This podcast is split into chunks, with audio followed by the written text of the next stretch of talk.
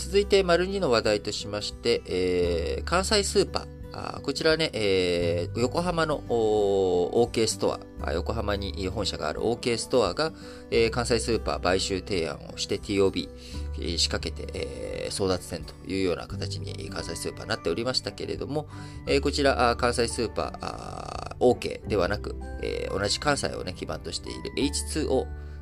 関西を基盤にしているんだよな。H2O の傘下に入るということが昨日決まりました。えー、関西スーパーマーケット、昨日29日に臨時株主総会、えー、こちらを開いて、えー、OK から買収提案があったことに対して、いやいやと、俺は OK の傘下なんかに入らねえぞと、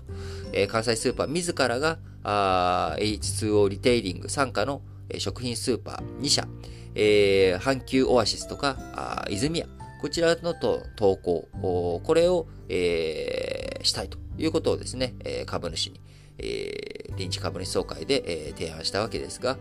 えー、今回それの結果、あ関西スーパーはあー OK に TOB をかけられる前にですね、もう H2O の傘下に入ってしまうということが決まりました。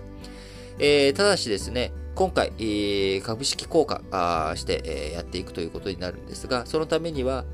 株主のですね、3分の2以上の、え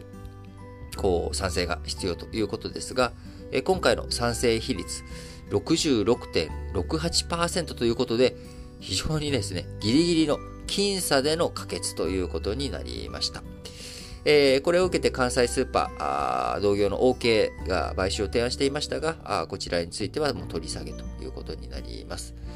えー、まあ、僕はあんまり関西のスーパーそんなに詳しくはないですけども、阪急オアシスはちょっと高めのところなんですかね。まあ、OK ストアはもう、あのー、最安値。目指すというところのスーパーなので、まあ、関西スーパーからしたら、えー、安値路線じゃなくて少し高級路線の方と一緒になっていくという、まあ、こういった姿勢が決め、えー、決まったと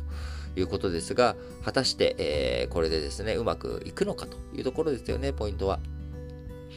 えー、統合効果あ、実際にちゃんと出るのということですけど、もともと関西スーパーと H2O、2016年から資本提携、業務提携をしております。えー、H2O から関西スーパーにはですね、今現状もともと10.66%、えー、持っているというところになりますんで、まあ、そこから、あこうね、えー、子会社化されていくという流れの中、あ本当にもともと統合とかなんかいろんな提携やってる中に、えー、株式の出資比率を上げることによって構造改革とか進むのと、本当なのというところですよね。えー、関西スーパー株、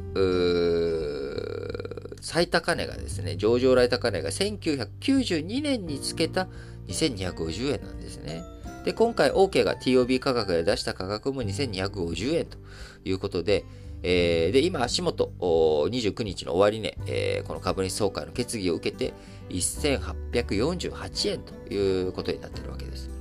えー、ね、もう30年、えー、上場来高値を上回っていないという状況の中、2250円というところを本当に目指していけるのと、業務提携でというところ。で、えー、今回ね、えー、議案に反対した株主さんも、えー、多くいらっしゃるというわけですから、まあ、3分の1近く、ね、反対されて、えしまっているわけですから、えこういった株主に対してはですね、え株主は反対したと、お前らのそのね、方向性にはもうついていけないということであれば、え持ち株の買い取りをこう株主は会社に対して請求することができるというふうに定められています、会社法の中で。で、その時に公正な価格で、えー、会社は買い取らなきゃいけないというところですが、これ一体いくらにするんだという議論になる可能性があります。えー、OK の TOB 価格は2250円という状況の中、あ今足元は1848円。えー、これ一体いくらで買うんだというところになっていくわけですよね。えー、関西スーパー今回、まあ自分たちがね、意に沿わない、OK の TOB に対しては、えー、これを、まあ、こう断るというか、H2O 参加に入ることによって自分たちの希望を通すことができたわけですが、えー、これがね、そのまんまその通りスムーズにいくかどうか、あ本当にそのやり方が良かったのかどうかというところはですね、やっぱり決まった後にこれから進んでいくということになります。えー、どんな計画とかもですね、やはり、あの絵に描いた餅で終わらせない。えー、そのためには我々個人においてもですね、えー、自分たちが決めたこと、それをどういうふうに実際に実現に持っていくのか、その具体的なプロセスのところを踏まえてですね、えー、やっぱり物事を見ていかなきゃいけない。そして出てきた結果に対して、えー、真摯にその結果の事実を受け止めて、じゃあそれを今後にどう活かしていくのかというところをね、繰り返していくっていう姿勢。えー、これは何もね、あの、スーパー業界だけじゃなくて、ありとあらゆるところに通じる話なんだろうなと思っています。